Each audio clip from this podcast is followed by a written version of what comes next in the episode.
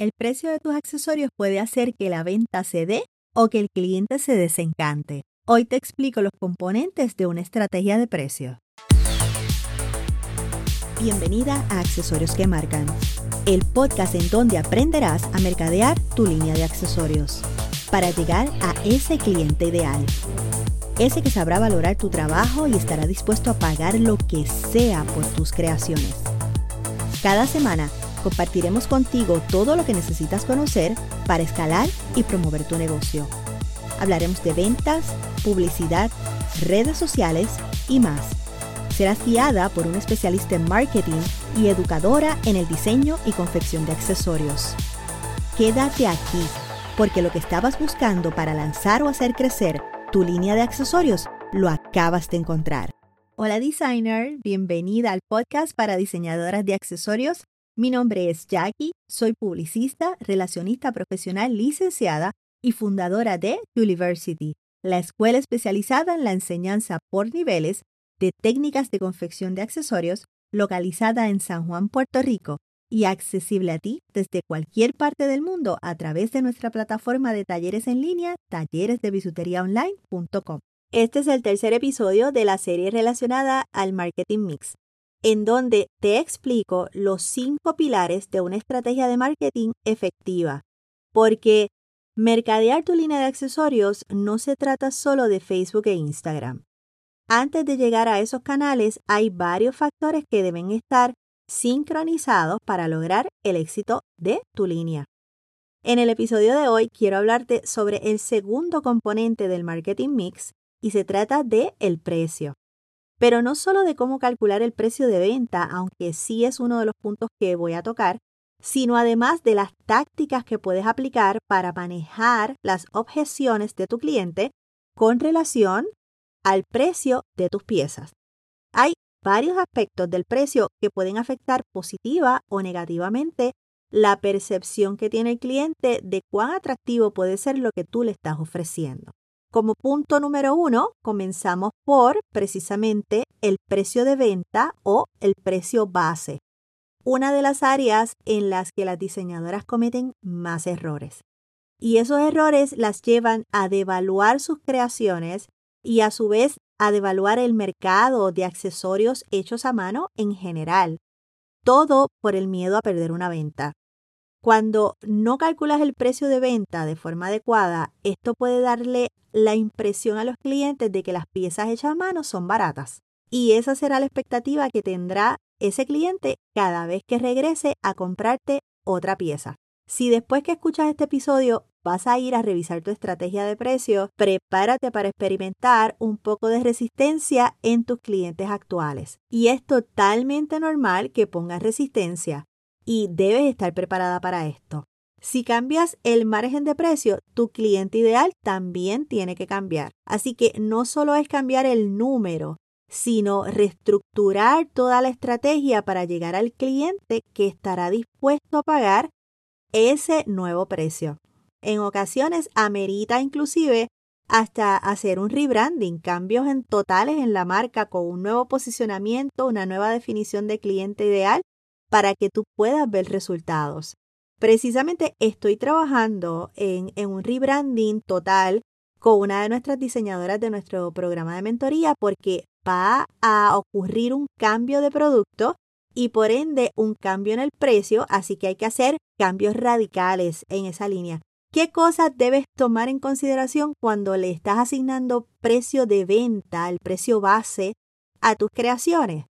Pues número uno, el costo de los materiales cuánto te cuesta cada uno de esos componentes que tiene esa pieza, desde el alambre donde está montado o el hilo donde está montado, hasta la argolla, el cierre, los separadores, todo, todo lo que compone esa pieza debe de estar contabilizado. Debes, número dos, contabilizar las horas invertidas en crearlo.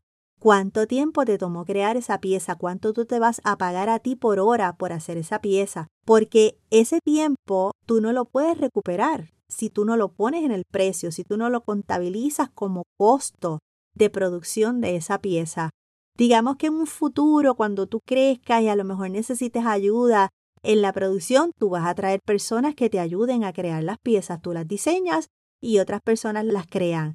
Tú le tienes que pagar a esas personas por el tiempo, por la producción, por las horas. Así que, ¿por qué ahora tú no te estás pagando a ti por ese tiempo que tú estás invirtiendo en hacer esa pieza? Eso es, yo creo que uno de los factores determinantes en la estrategia de precio y en el que más fallan, que simplemente cogen el costo de materiales, multiplican por tres y ahí está el precio. Eso no puede suceder así. Porque, ¿qué pasa cuando los materiales te salieron a un precio económico? ¿O qué pasa cuando la pieza no se lleva mucho material, pero es bien trabajosa? Como es aquellas que se trabajan en alambrismo. La técnica de alambrismo no es nada fácil trabajar, por más sencilla que sea la pieza. Requiere de destreza, requiere de paciencia, de tiempo, de precisión y realmente no se te va mucho en materiales porque es alambre y una que otra cuenta, unas cuentitas sencillas para darle ese toque de color realmente no se lleva muchos materiales, pero sí da mucho trabajo hacerla. Así que ahí si tú vendes basado solamente en costo de materiales por 3, que es la fórmula que, que todo el mundo utiliza y que no puede estar más errónea, si lo haces de esa manera, definitivamente estás vendiendo por debajo del precio que deberías estar vendiendo. Tercer punto a considerar, los costos de empaque. Hoy día los empaques son un espectáculo, que si el tissue, el sello que sella el tissue, la tarjeta de gracia, la tarjeta de cuidado de las, de las piezas, la tarjeta de comparte de las redes sociales, después la caja, la caja lleva otro sello, esa caja va dentro de un polybag, en el polybag le pones tres sellos más, sigue sumando. Cada una de esas tarjetas te costó dinero cuando la mandaste a las imprentas. Los sellos los compraste por un rollo de 100, pues el costo del rollo de 100 sellos, divídelo por la cantidad de 100 y tienes cuánto te costó cada sello. Cinco sellos que le pusiste al empaque, digamos que te salieron a dos centavos, ya tienes 10 centavos ahí que se te fueron en sellos. Todos esos puntos tienes que contabilizarlos. Posiblemente estás haciendo unos empaques bien bellos, pero no estás contando cuánto te sale todas esas cosas que tú le pones a ese empaque. Y número cuatro, tienes página web. ¿De dónde está saliendo ese costo mensual por tener esa plataforma de e-commerce? Eso también tienes que incluir una partida de eso en, en el precio de tus piezas para tú poder recuperar y poder pagar esos costos. Y estos son solo algunos. Hay muchas otras cosas que debes tener en cuenta y depende de la etapa en la que te encuentres o en la que se encuentre tu negocio y de tu modelo de negocio como tal.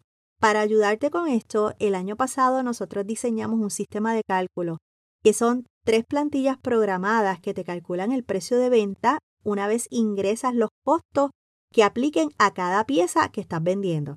Esta herramienta te ayudará muchísimo en el proceso.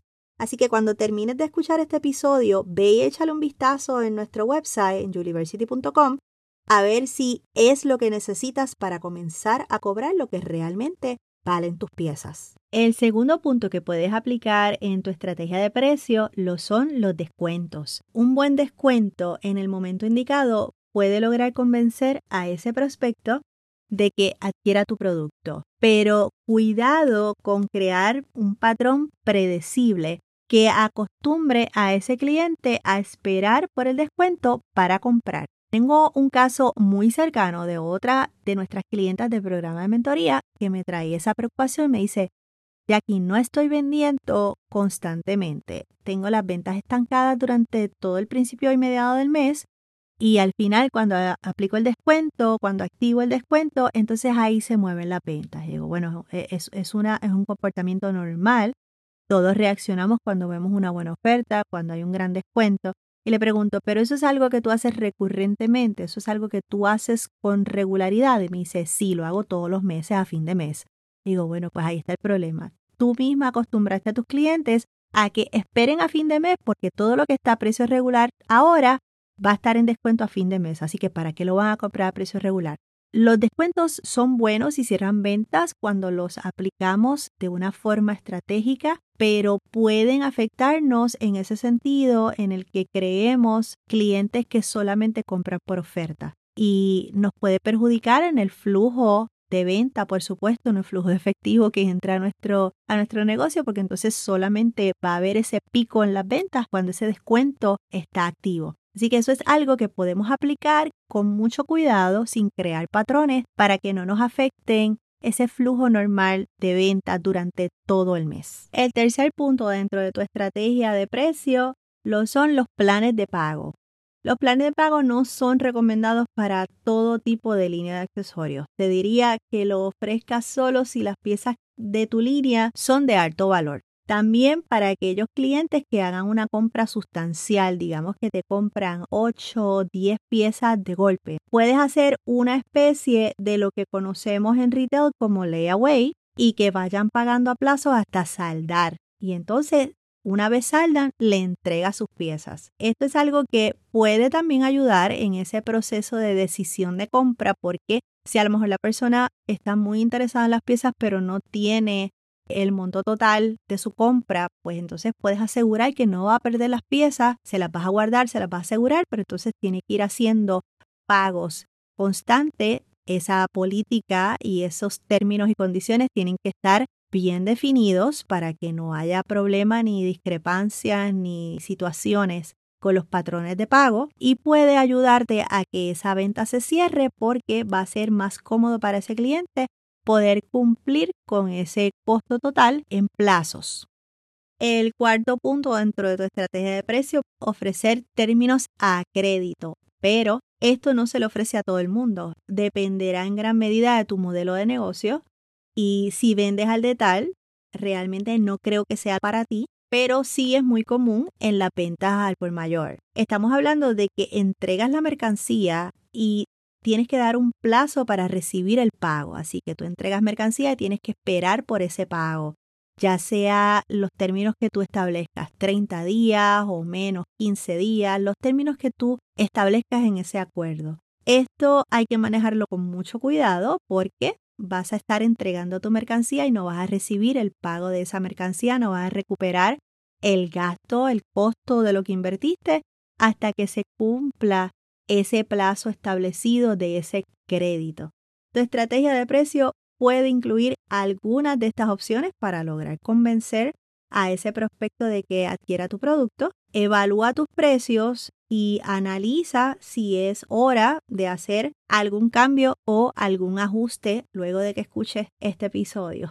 No te pierdas el próximo episodio en donde te hablaré del tercer pilar dentro del marketing mix y es la plaza o el lugar en donde tus clientes podrán adquirir tus accesorios. Te voy a dar todas las opciones que tienes para acercar tu producto a tu cliente ideal. Te espero aquí la próxima semana. Accesorios que Marcan fue traído a ti por University y su programa de mentoría para diseñadoras de accesorios. Si lo que aprendiste hoy traerá un cambio en tu negocio, compártelo. Haz una captura de pantalla, súbelo a tus redes sociales y etiquétanos como University. Te esperamos aquí la próxima semana con más tips y estrategias de marketing para diseñadoras de accesorios.